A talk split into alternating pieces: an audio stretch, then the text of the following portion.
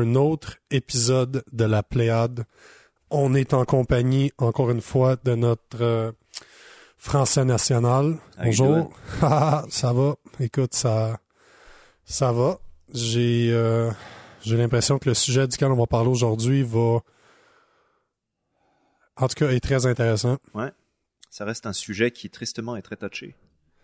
Je, je pense que c'est plus que touché. Je dirais même que c'est rendu tabou. Ouais. Que c'est vraiment rendu quasiment quelque chose qu'on s'empêche de parler. Mhm. Puis le non-sens dans tout ça, c'est que c'est quelque chose qu'il faut apprendre à accepter parce que c'est inévitable. Il y a rien que tu peux faire pour t'en sortir. Puis c'est une, en tout cas jusqu'à aujourd'hui, c'est une certitude que tu vas mourir. Parce que le sujet d'aujourd'hui, c'est la mort. Ouais, exactement. Comment faire le, le sujet va être la mort point. Mhm. Surtout la partie, euh, je pense la partie d'acceptation. Puis non seulement l'acceptation, mais la libération de cette acceptation-là, ce que, ce que ça peut apporter dans la vie de toutes les personnes qui justement font la paix avec le fait que c'est inévitable qu'on va tous mourir. Cette, euh, cette notion-là, là, elle est très très bien résumée dans la maxime latine memento mori. Memento mori en latin, ça veut simplement dire rappelle-toi tu es mortel. Remember that you must die. C'est une certitude. C'est c'est intéressant, je trouve que dans tous les livres d'histoire que je lis qui ont des centaines et des centaines d'années, des euh, tu vas en Grèce antique, toutes les que ça soit du de l'hermatisme, que ça soit l'hermatisme que tu peux trouver dans du Kybalion, que ça soit la Bible, que ça soit dans tous les textes qui, qui ont une certaine âge, puis on parle de milliers d'années, au moins mille ans. Ok, On- plus que ça. Ouais, mais on dirait que mille ans et avant ça, c'était très discuté. C'est des concepts philosophiques. La mort était qu'un concept philosophique à accepter. Puis à partir de là, c'était de de d'un coup que la- l'acceptation est faite. Qu'est-ce que ça veut vraiment dire de ne plus avoir peur de la mort? Mhm. c'est dans dans dernière pléiade qu'on a faite, on a parlé des on a parlé de notre cérémonie d'ayahuasca. Puis comme j'ai dit, c'est que quelque chose qui m'en est ressorti, c'est comme j'avais déjà mentionné, c'est pas quelque chose duquel j'ai peur. J'ai pas peur de la mort, puis ça fait longtemps que j'ai accepté qu'un jour j'allais mourir. Tu l'as très bien dit qu'il y a ce qui je me rappelle pas si c'était sur le podcast ou avant ou après ou dans une de nos nombreuses conversations. Ce que moi, j'ai peut-être un peu peur, c'est de la façon que je vais mourir. Mhm. Pas- je veux pas. Mettons que mourir dans mon sommeil, ça serait bien, là. Mais mourir torturé, ça me tente. C'est pas nécessairement euh, la façon que je veux y aller. C'est plus Moi, j'appréhende la souffrance, appréhension. J'ai pas peur, c'est de l'appréhension. ouais. mais la mort en tant que telle, j'ai appris à ne plus avoir peur. Puis, puis comme j'avais mentionné, c'est pour ça que je parlais du dernier épisode, le l'effet que j'ai eu était vraiment un effet bliss. Vraiment, j'ai ressenti ce qui était l'amour agapé, comme tu l'as si bien décrit. Et c'est une certitude pour moi, j'ai la foi dans le fait qu'il y a quelque chose après la mort que je l'ai déjà ressenti au travers de nombreuses méditations. J'avais réussi à atteindre, même si c'était pour quelques instants seulement, le même niveau d'amour que le trip d'ayahuasca ou la cérémonie d'ayahuasca m'a apporté. Fait que je le sais que j'ai déjà ça à l'intérieur de moi. Mhm.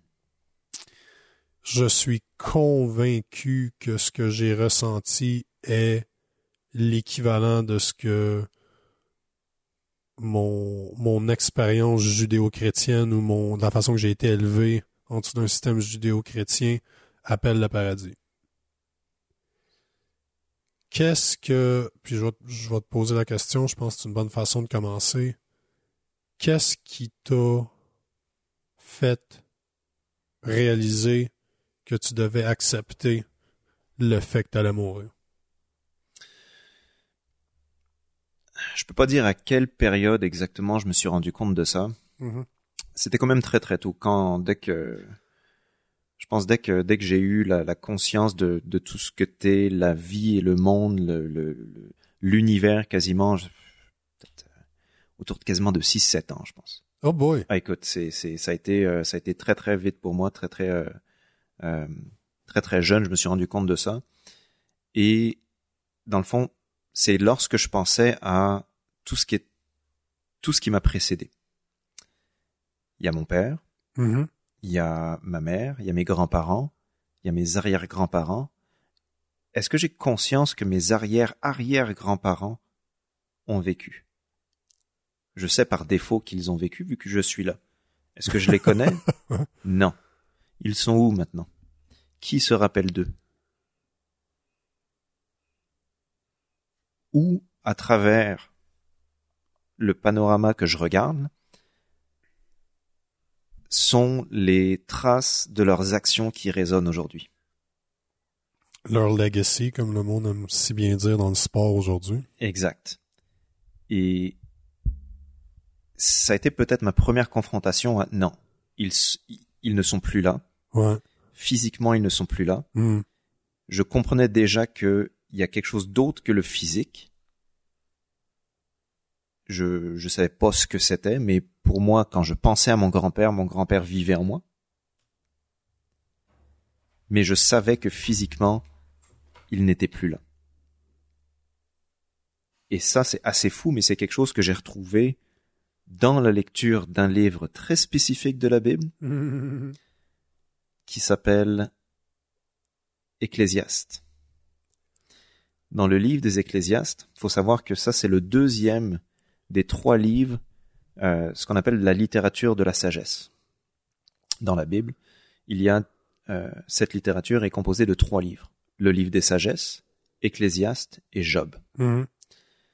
Pas parler de Job pour l'instant, juste sagesse et Ecclésiaste. Dans le livre des sagesses, c'est un petit peu comme si c'était euh, un coach de vie qui nous parlait. Et ce coach de vie nous expliquait que euh, pour vivre une bonne vie, il fallait simplement vivre selon les vertus divines que euh, Dieu nous imposait. Voilà, ça, paraît très fleur bleue, très très calinours, bisounours. Tout le monde est beau, tout le monde il est gentil. Il suffit que tu fasses des bonnes choses pour que des bonnes choses t'arrivent. Principe assez simple.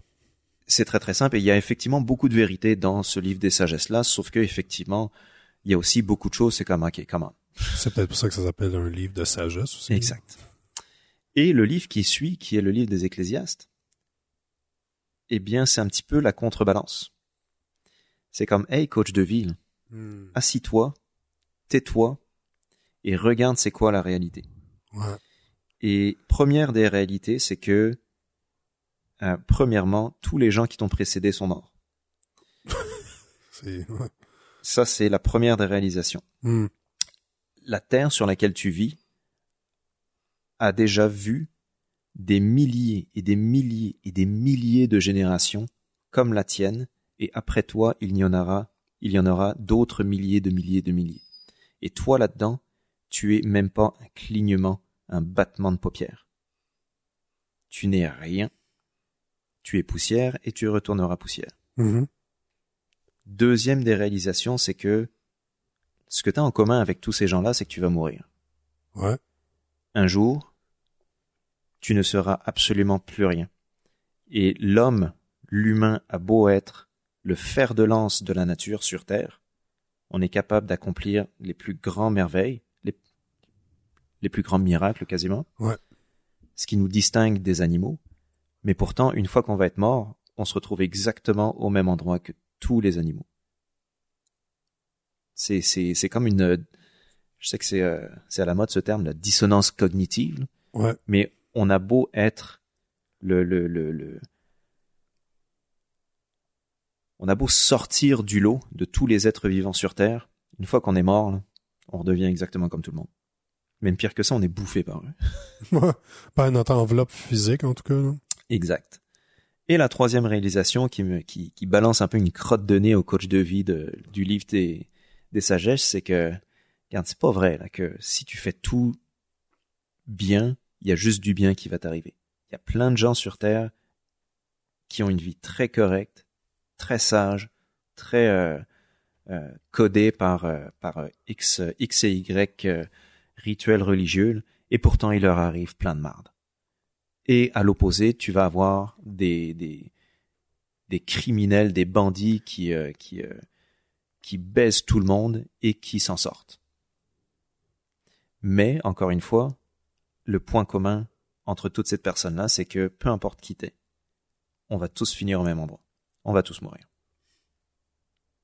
Et que, dans le fond, la, la, la morale à retenir de, de ce livre des Ecclésiastes, c'est que euh, une fois que tu as compris que tu allais mourir, qu'est-ce que tu vas faire avec ça?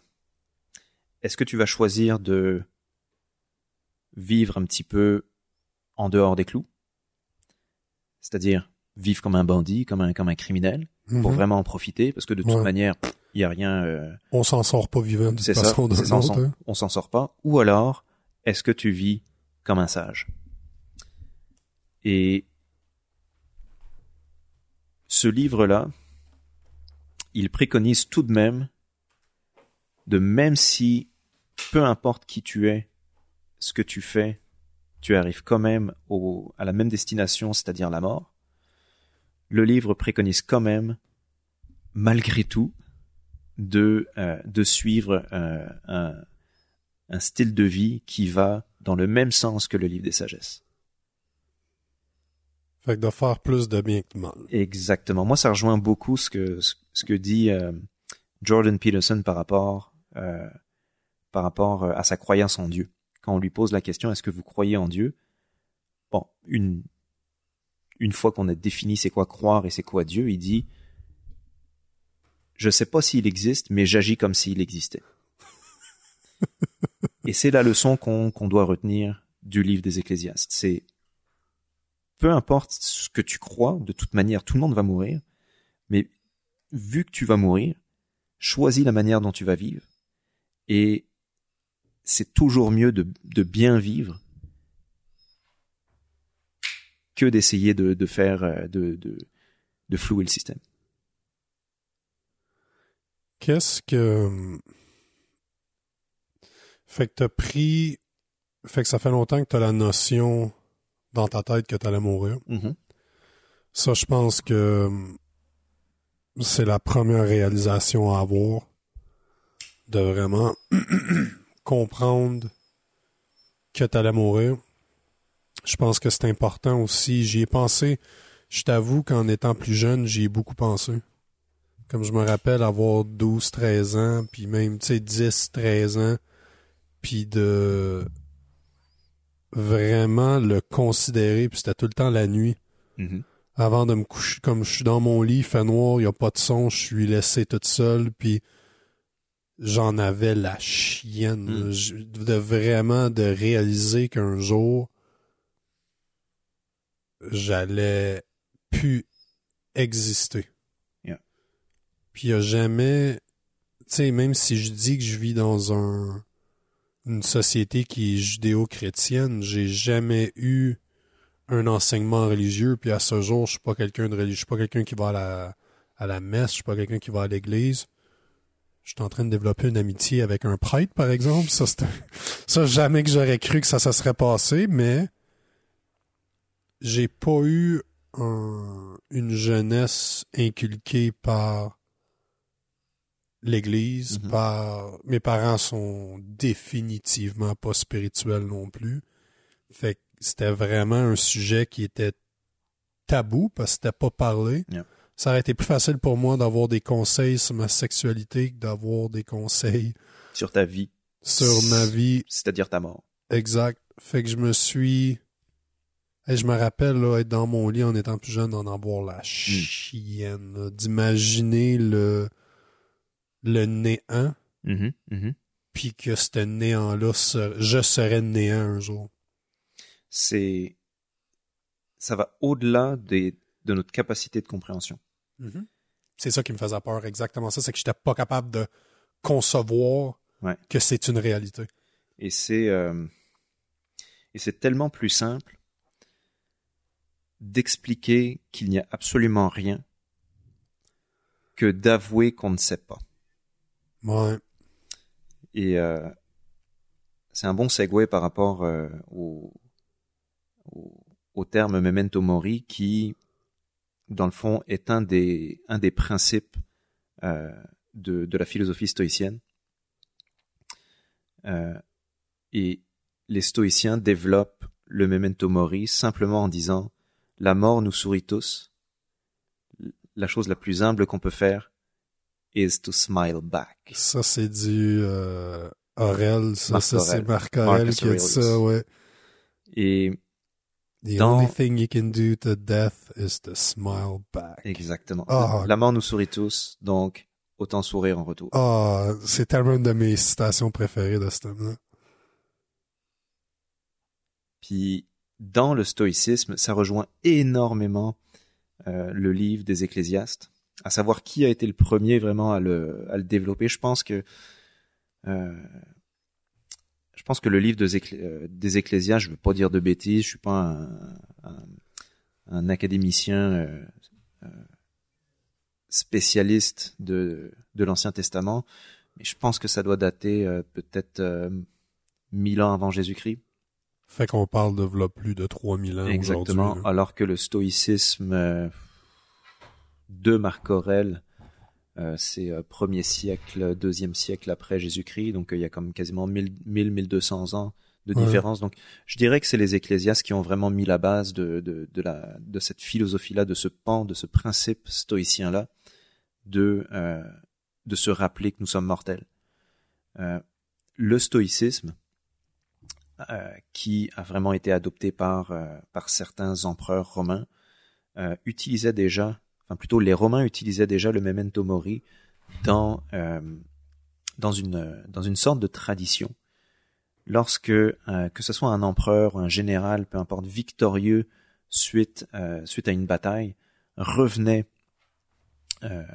à Rome pour son triomphe, et que bien sûr la foule l'acclamait, la foule l'acclamait, sur son chariot, il y avait toujours un esclave qui tenait une couronne de laurier au-dessus de sa tête. Et cet esclave-là, en plus de tenir la, la couronne de laurier, lui murmurait à l'oreille Memento mori. Rappelle-toi que tu es mortel. À chaque fois qu'il revenait de la guerre. Exactement, pour éviter de, regarde, c'est, c'est, écoute, profite de cette acclamation, mais c'est uniquement temporaire, tu n'es pas un dieu. C'est euh, Quasiment, t'es juste une petite merde. Rappelle-toi que tu resteras ça. Je dirais que ça va plus loin que ça. En tout cas, de la façon que moi je l'interprète, ce que tu dis, c'est de. Encore là, ça revient à mon intention de ma cérémonie, de de la cérémonie d'ayahuasca qu'on a eue, c'est d'avoir la conscience que notre présence sur Terre est temporaire. Mhm, Tout à fait. De vraiment, j'irais pas à dire que c'est pour te rappeler que t'es une petite merde, Mhm. c'est plus pour te rappeler que c'est temporaire ce que tu vis. Dans De- le sens, dans le sens que tu n'es pas un dieu. Mais Tu- effectivement, on peut le prendre à, l'inverse, Ouais. en disant, profites-en. Parce que tu n'es pas un dieu, tu es mortel, ça ne sera pas éternel, donc profites-en. Ouais, parce que je t'en ai parlé avant.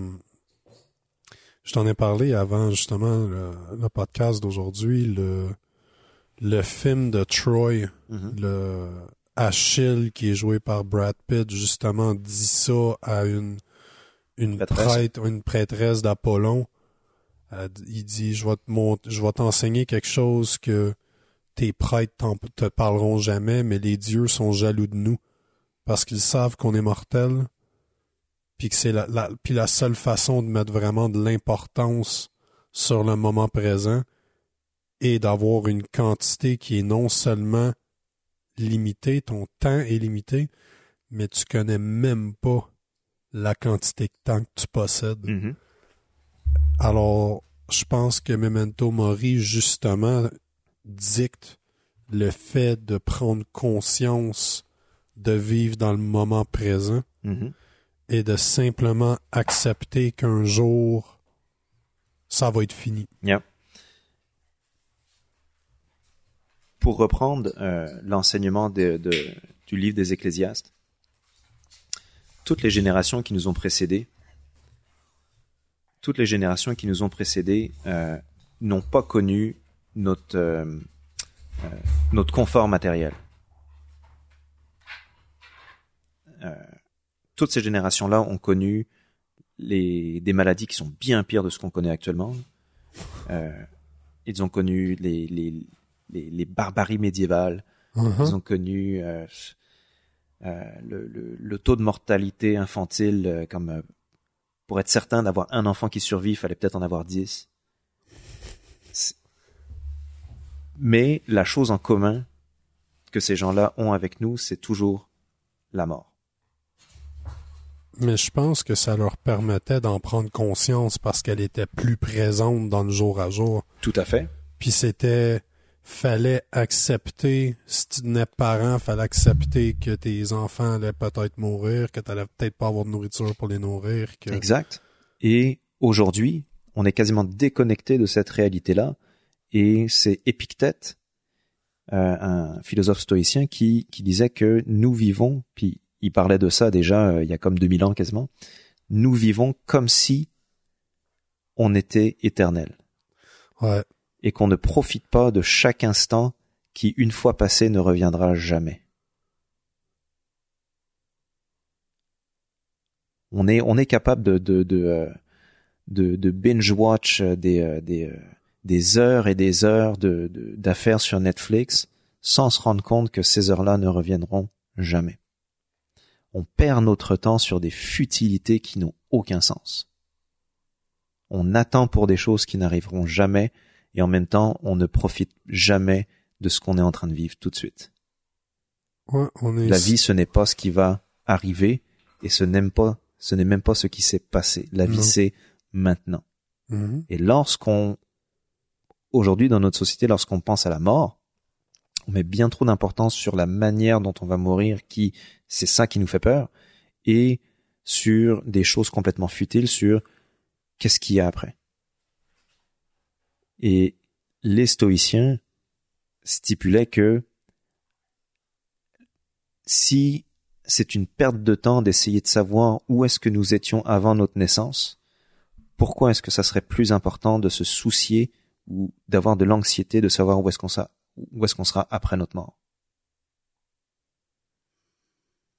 Malgré que c'est des questions que je me pose tout le temps, Mhm. ce qui est arrivé avant, ce qui est arrivé après, puis je suis capable de me les poser sans peur, juste vraiment par pure curiosité Mhm. à savoir, parce que je crois pas, je je crois pas que lorsqu'on meurt, on est plus rien. Je crois dans que tu appelles ça la réincarnation, que tu appelles ça retour à la source, que peu importe ce que tu les mots que tu veux mettre là-dessus, je crois je non je crois puis j'ai même je dirais que c'est une des choses sur laquelle j'ai la foi que Mhm.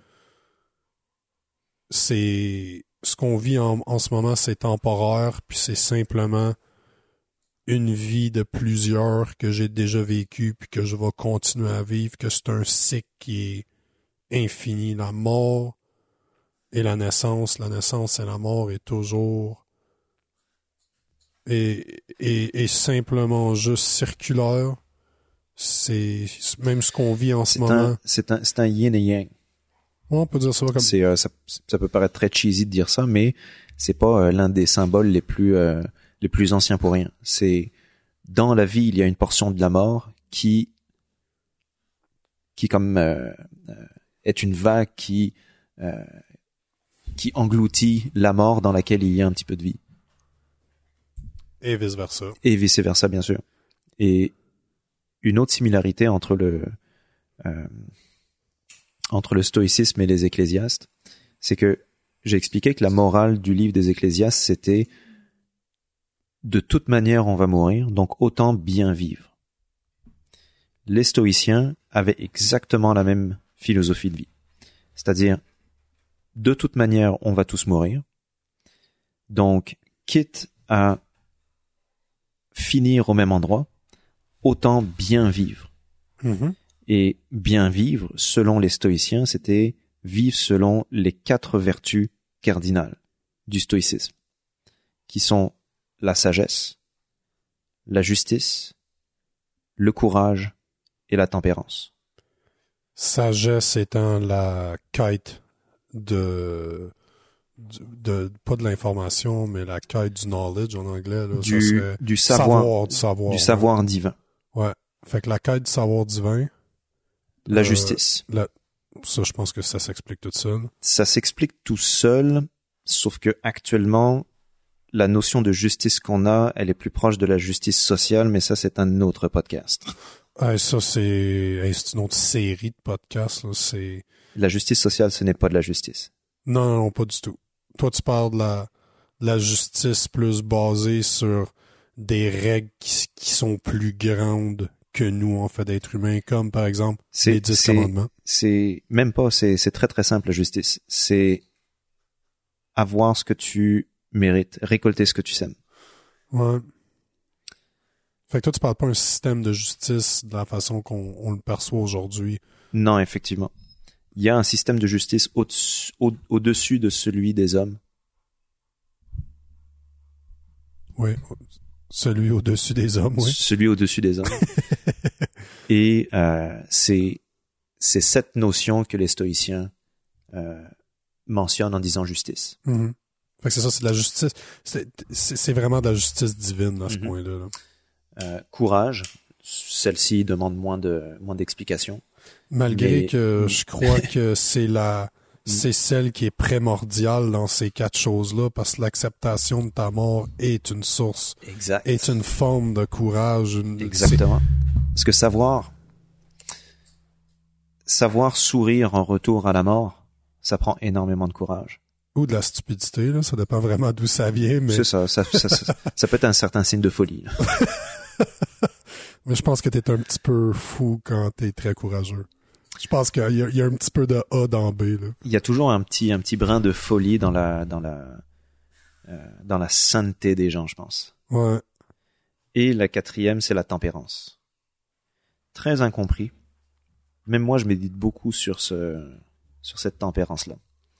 Parce que la tempérance, c'est simplement euh, te circonscrire euh, à la limite de tes passions. Ne pas basculer dans le passionnel.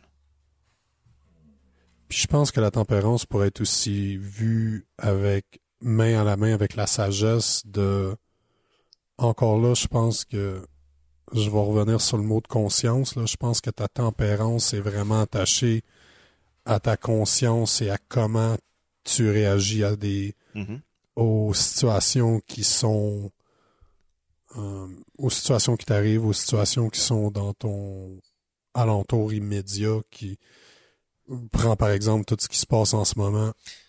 Effectivement, c'est on pourrait on pourrait effectivement euh, euh, basculer vers un état non tempéré, c'est-à-dire la colère, la rage, la haine. Soci- la, la justice sociale. Effectivement, Ça, c'est un très gros manque de tempérance. C'est C'est un- une un- définition parfaite du manque de tempérance. effectivement, on met de côté tout sens de justice pour uniquement rendre une soi-disant justice par rapport à la qualité sociale d'un individu, sa couleur de peau, son origine sociale, son statut. Ce n'est pas de la justice. C'est assez, c'est assez intéressant considérant que ces quatre piliers-là sont littéralement essentiels à l'acceptation de ta mort. Exactement. Il n'y a aucune façon d'accepter ta mort si tu ne vis pas ou si tu n'acceptes pas ces principes-là comme étant, on peut dire divin ou moi j'aime ça dire naturel malgré que c'est pas naturel du tout de vivre comme ça. En tout cas, pas si on regarde à ce qu'on voit de, de nos jours, mais c'est divin. Je pense qu'on va s'entendre, toi puis moi, que divin veut simplement dire que ça vient pas de toi et moi. Mhm. Ça vient d'une force extérieure que tu veux l'appeler ça l'univers, un dieu, l'amour, la source, peu importe. Mhm. Ça vient de quelque chose qui n'est pas de toi et moi. À l'opposé des stoïciens, il y a les épicuriens ou les hédonistes. Et eux ne voient pas du tout la fin, donc la mort, de la même manière.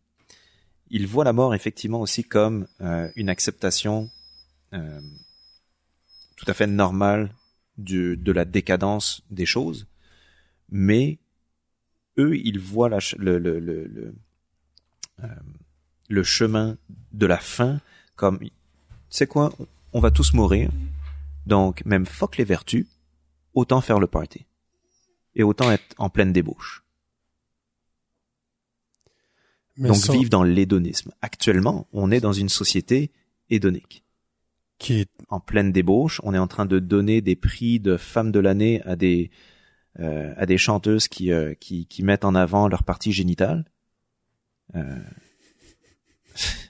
on est en train de de de, de de nommer euh, au Conseil de l'ONU euh, des pays comme la Chine et le Puis, Pakistan ou peu importe Je comme pense euh, que c'était pas l'Iran. Je pense que c'était l'Iran puis la Chine. et l'Iran sur le Conseil de de, de la femme ou, ou je sais plus quoi. C'est comme on marche sur la tête. Tout est à l'envers. C'est un petit peu on est on est en train de célébrer en pleine euh, euh, on est en train de boire le champagne accompagné de violons pendant que le Titanic fait naufrage. Et on est tous contents. ouais, non, non seulement ça, on n'accepte même pas que le fait que c'est en train de couler. On Yeah. pense que On, on, pense a que la vérité. on a la vérité parce qu'on vit dans une époque progressiste qui stipule que ce qui avait hier était moins bien qu'aujourd'hui et aujourd'hui est encore moins bien que ce qui sera demain. Donc peu importe ce qu'on fait, c'est forcément bien. C'est ça porte à réalisation que sans l'acceptation, j'ai vraiment l'impression que la chose qui m'a changé en fait d'être humain a vraiment été l'acceptation de ma mort. Mhm. que ça a été la première étape. Je l'ai jamais ai jamais vraiment pensé de cette façon-là jusqu'à là, là. J'ai vraiment l'impression que ce qui m'a changé au plus profond de moi-même était la journée. Puis comme tu as dit tantôt, j'ai pas un moment dans ma vie que je me rappelle où je l'ai accepté. Mais j'ai vraiment l'impression que c'est la première pierre, c'est la première marche qu'il faut franchir afin de vouloir s'améliorer comme individu. Je Mhm. pense que sans l'acceptation de ta mort, t'as aucune raison de faire le bien. T'as aucune raison d'avoir des vertus.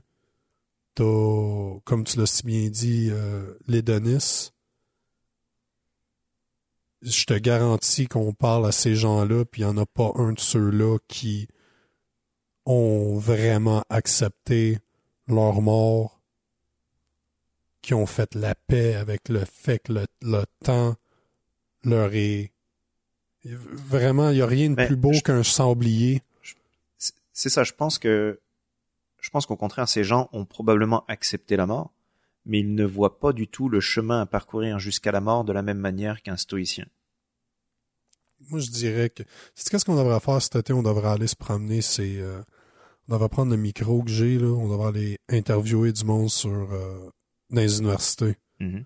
Vraiment, là, aller se promener, là, là là. Non, non, mais, mais c'est eux qui vont prendre le chemin, c'est eux la nouvelle génération, c'est eux qui J'ai peur. de- demandent la justice sociale, mais je serais curieux comme comme euh, comme genre faire une expérimentation, ou je pense que c'est un mot anglais ce que je viens de dire là, mais de vraiment aller leur parler, Expérience. une expérience, puis de vraiment leur poser la question à savoir qu'est-ce qu'ils pensent de la mort. Mm. Est-ce que parce que je pense que d'un coup que tu as accepté la mort, comme tu dis, tu peux être stoïcien, tu peux être hédoniste, puis les deux voies sont très contradictoires une de l'autre, Mhm. c'est vraiment des opposés. Mais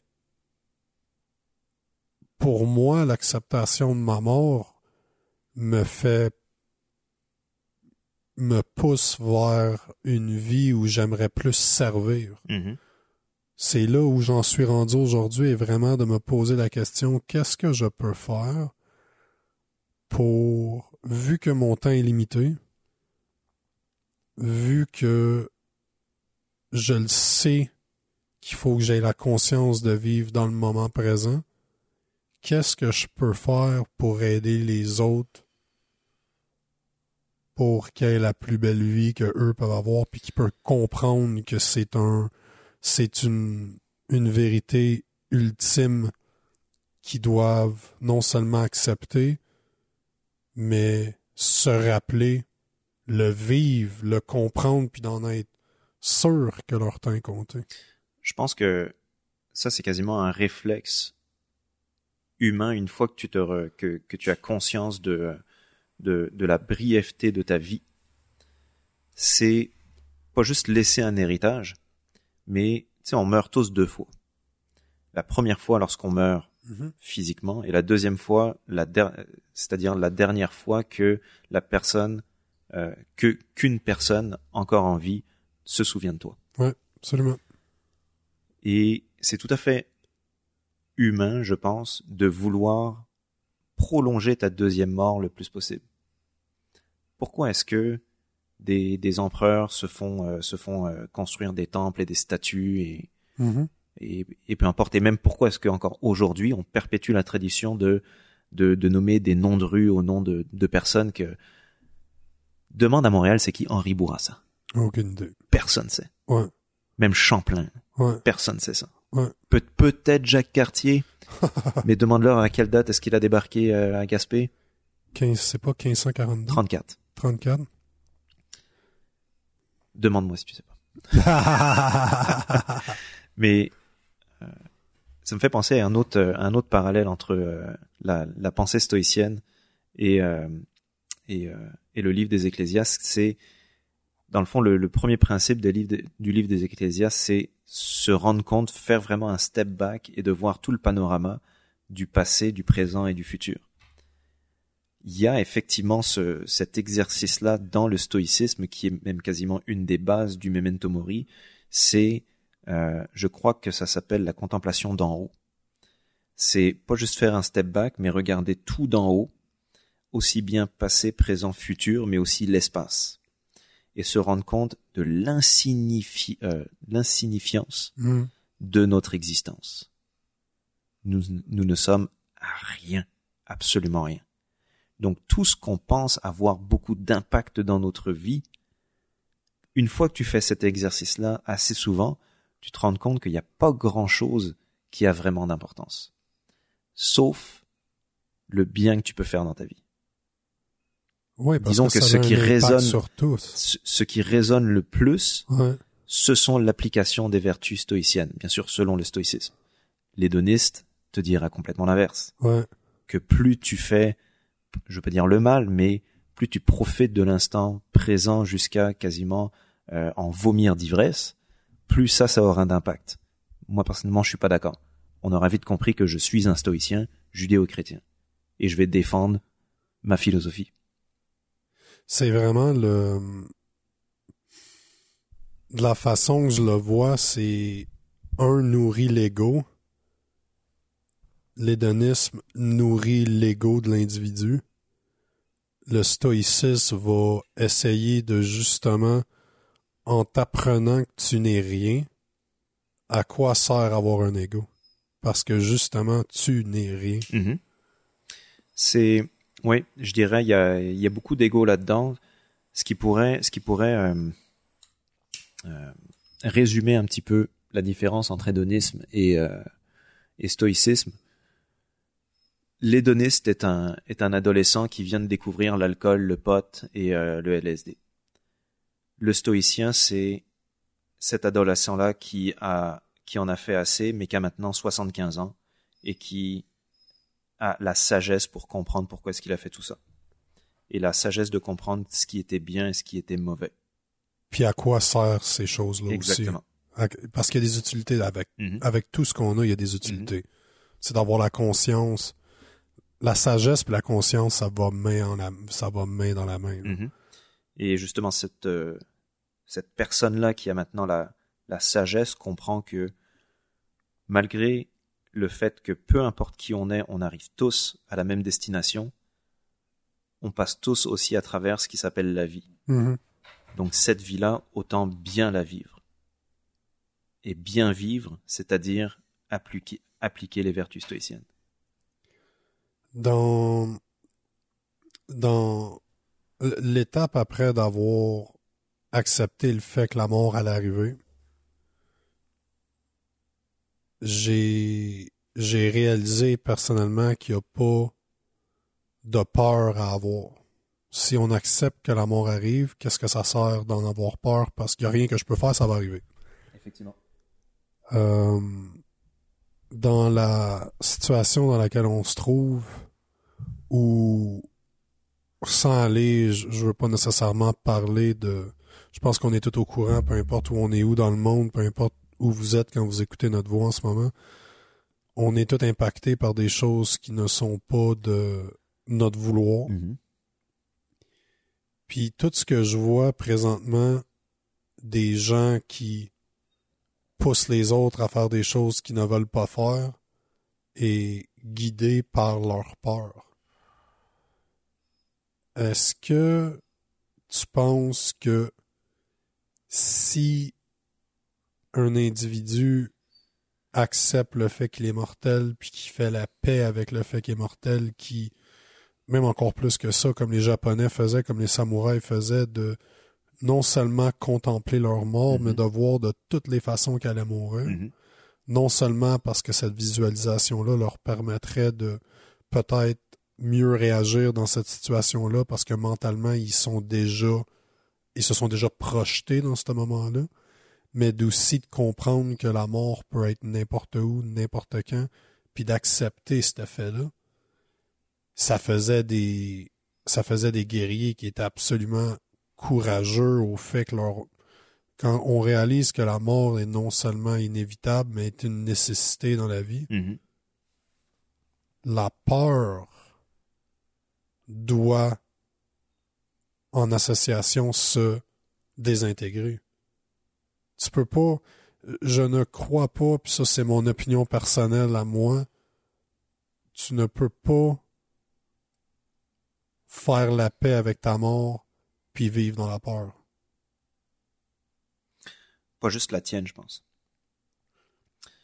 C'est là on vit, on vit une époque où non seulement euh, on joue sur la peur individuelle des gens, mais on veut aussi culpabiliser certaines personnes sur l'éventualité de la mort des autres.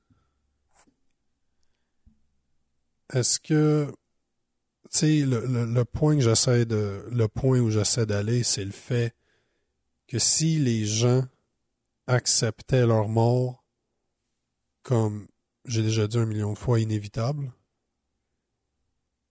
ne crois-tu pas qu'on vivrait dans un monde où le style de réaction que les gens ont présentement justement de de forcer les autres à faire des choses qui ne viennent que de leur propre peur, ne penses-tu pas que le monde serait extrêmement différent dans l'acceptation d'un d'un virus ou d'une maladie qui peut te tuer à très basse fréquence, Mhm. comme à très basse fréquence dans le fait que c'est 0.03% des gens qui vont l'attraper qui vont en mourir.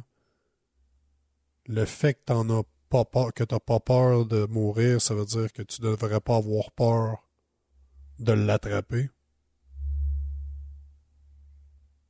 Ne crois-tu pas que ça changerait vraiment la réalité dans laquelle on vit présentement? Absolument, puis ça, ça démontre, je pense, les faiblesses d'une société hédoniste qui, soi-disant, est un petit peu YOLO. Ah, you only live once. You only live once, puis euh, prenons, euh, prenons tous les risques possibles. Mais que dans le fond, tout le monde a peur quand même. Et personne ne veut mourir. Puis c'est ça que j'essayais de dire tantôt, c'est Ouais. qu'ils ont peut-être que oui, ils ont accepté qu'elle allait mourir, mais ils ont. Non, je pense pas qu'ils peuvent. Je pense qu'ils ont réalisé qu'elle allait Mhm. mourir. Non, c'est ça. Mais ils en ont jamais. Ils l'ont pas accepté. Exact, exact. Fait Ouais, désolé. On a trois chiens qui sont à moitié endormis, puis ma plus jeune est fatigante quand elle veut, elle a de l'énergie. Couche.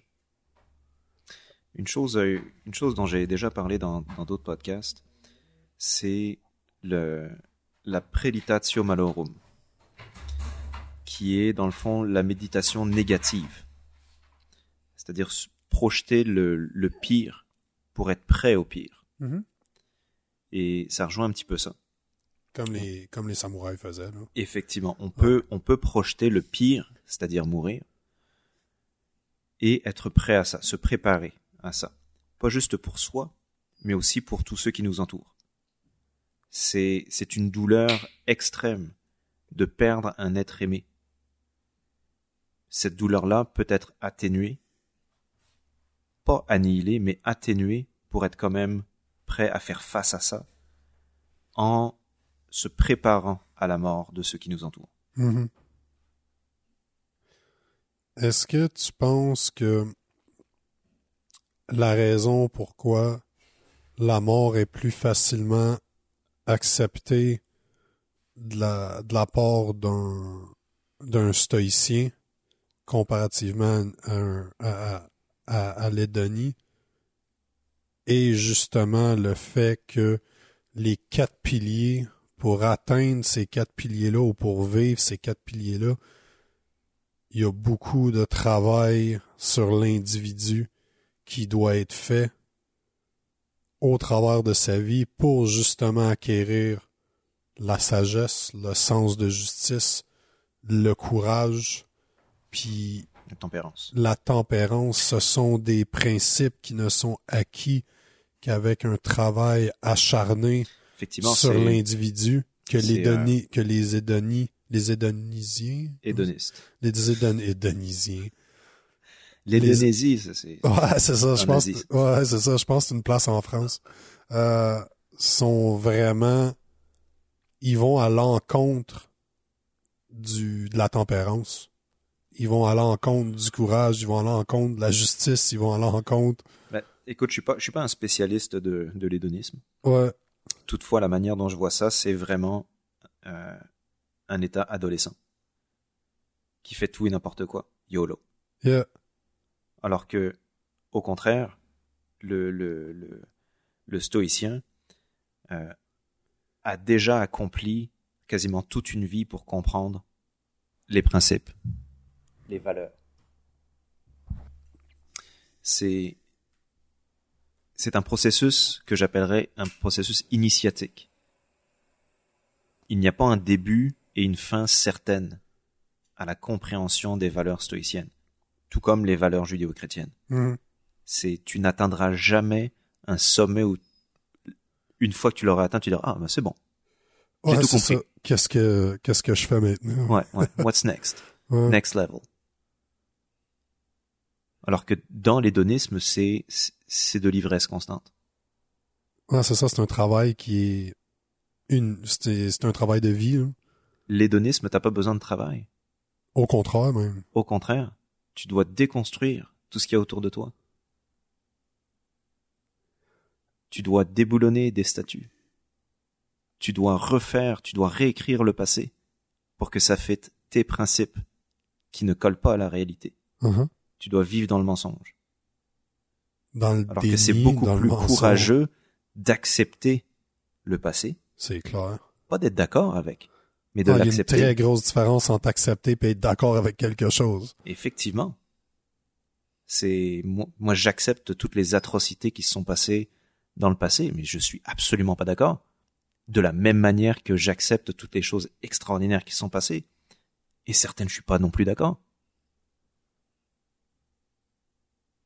Pourquoi tu penses, pourquoi penses-tu que c'est rendu aussi tabou de nos jours de même en parler?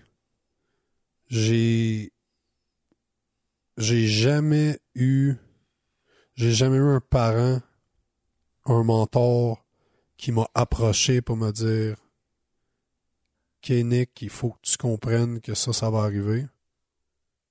C'est extrêmement important que tu y penses, que Mhm. tu reflètes là-dessus ce que ça veut dire pour toi, que tu acceptes que éventuellement ton corps, ton enveloppe charnière n'existera plus. Pourquoi penses-tu que c'est tabou de parler de, ça avec ses enfants, de parler de ça avec ses amis, de parler de ça avec ses proches, quand c'est, tu sais, une vieille expression qui dit que la plus grosse maladie que tu vas jamais avoir est la naissance. Mhm. Personne survit. Non, c'est exact.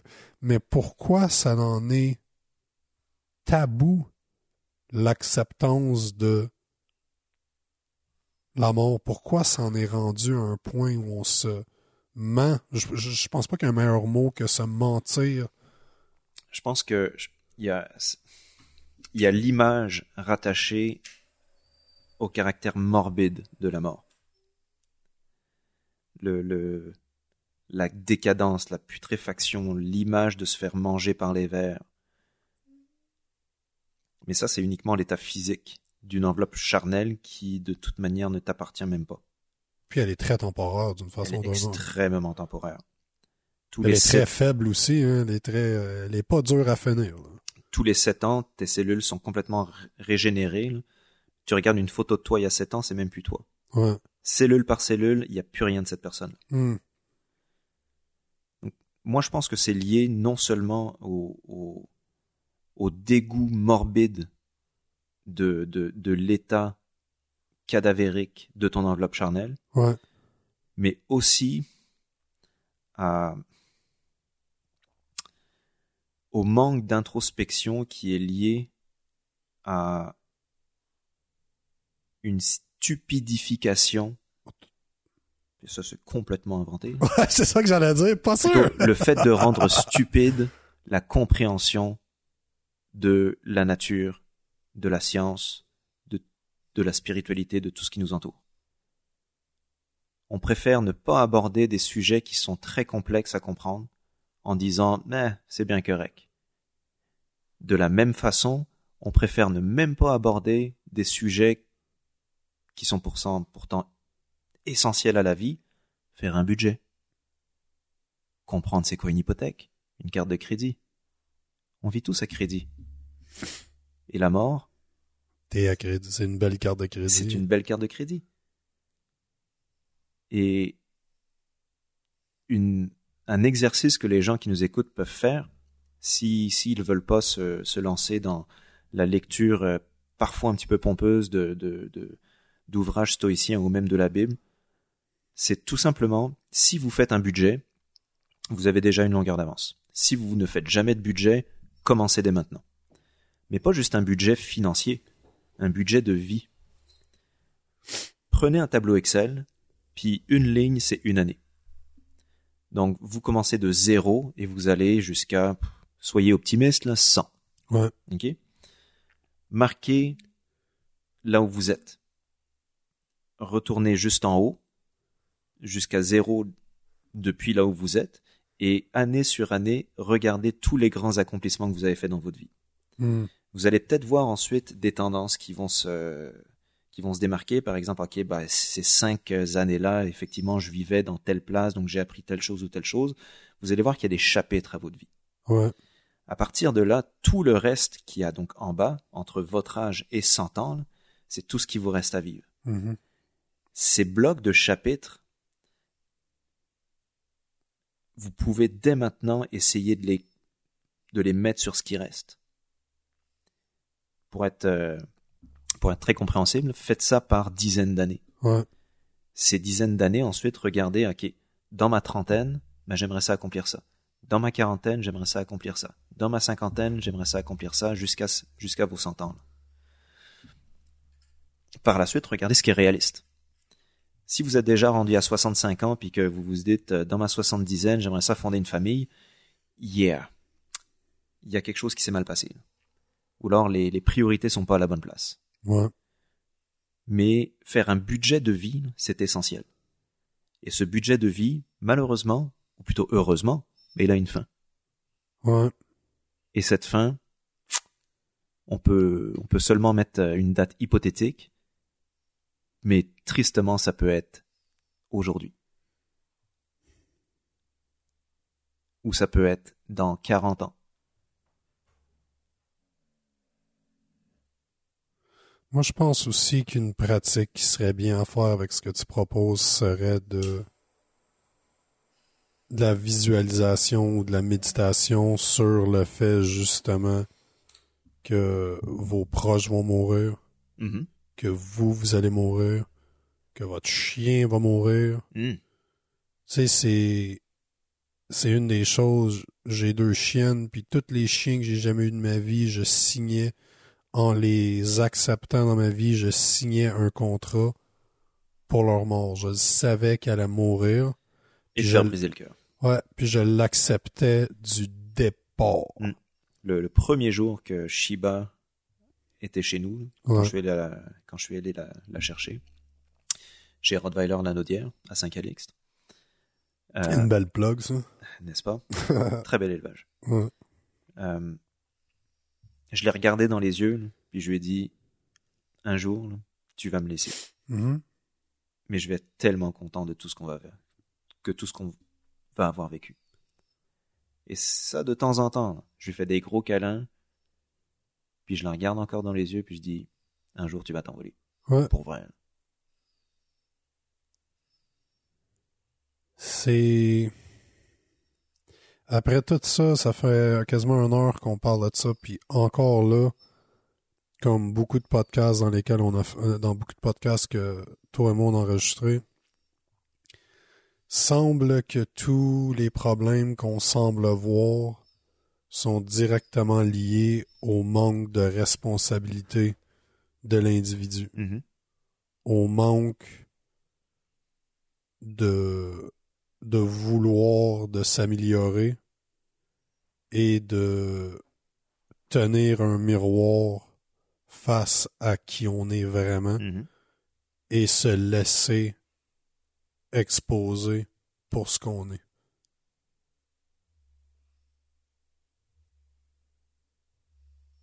C'est... ça me bafoue de savoir que la plupart des gens ne prendront jamais conscience de ce que c'est de vraiment vivre simplement parce qu'ils n'auront jamais travaillé sur l'acceptation de leur mort. Moi, j'ai un objet qui, qui m'accompagne toujours.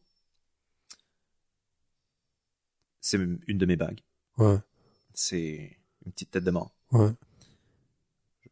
On me pose souvent des questions. euh, T'es-tu un gothique? Euh, Ouais. T'es-tu un pirate? Ça a tellement l'air d'un gothique en plus. Et pour moi, ça, c'est mon memento mori. Ouais, Et c'est pas, moi, je trouve ça pas glauque. Je trouve ça pas morbide. Au contraire, ça me, ça me permet de, à chaque fois que je le regarde, de me dire, profite de cet instant où tu sens ton cœur battre. Hmm. Profite de maintenant. Regarde autour de toi. Profite de tout ce qui t'arrive, même si c'est mauvais. Profite parce qu'un jour, tout va s'arrêter. Et entre ce moment où tu profites et le jour où ça va s'arrêter, le chemin, tu dois absolument le faire. Donc autant le faire de la meilleure manière possible. C'est une, euh, c'est une très, be- très, très belle pratique d'avoir un objet, d'avoir, ça peut être un tatou, ça Mhm. peut être peu importe, que tu peux utiliser pour justement te rappeler que ton temps est limité puis d'en profiter. C'est pas, c'est pas vraiment compliqué hein, quand tu y penses. Mhm. C'est, je dis pas que c'est facile, mais c'est très, très, très simple comme T'as- principe. Tu as utilisé euh, l'image du sablier un petit peu plus tôt. Ouais, Puis effectivement, c'est euh, lorsque tu googles, euh, lorsque tu fais une recherche Google Images de Memento Mori, tu vas tomber sur des tableaux du Moyen Âge Hmm. ou de la Renaissance où effectivement tu vois une tête de mort, un sablier et une fleur. Ça, c'est la représentation typique de, de, de, dans, dans l'imaginaire artistique de, du memento mori. Le sablier, effectivement, pour signifier le temps qui coule. Pas juste le temps qui coule, mais que tu es forcément à un endroit dans le sablier. Il y a, il y a le temps qui est passé, il y a le temps qui te reste, et actuellement, là, ce que tu es en train de vivre, c'est des grains de sable qui tombent. Mais il y a un nombre défini de grains de sable. Mhm. La fleur signifie la décadence. Que tout ce qui est actuellement a connu une naissance, une apogée, un pic, un déclin et une mort. Mhm. Et effectivement, donc, le crâne pour signifier ta propre mort. Donc, on peut avoir soit ces images-là autour de soi. Moi, j'ai une petite bague. Chez nous, j'ai aussi un, un faux crâne en styromos qui est très, très euh, euh, réaliste. Euh, ça peut être avoir un t-shirt avec une tête de mort, peu importe. Rappelle-toi toujours du memento mori. Pendant que tu dis ça, c'est drôle, j'ai une euh, j'ai une tête de mort mexicaine. Mhm. Je me rappelle pas c'est comment c'est quoi le mot exact pour ça. Mais c'est directement lié à la célébration non de la mort, mais la célébration de la vie. Mhm.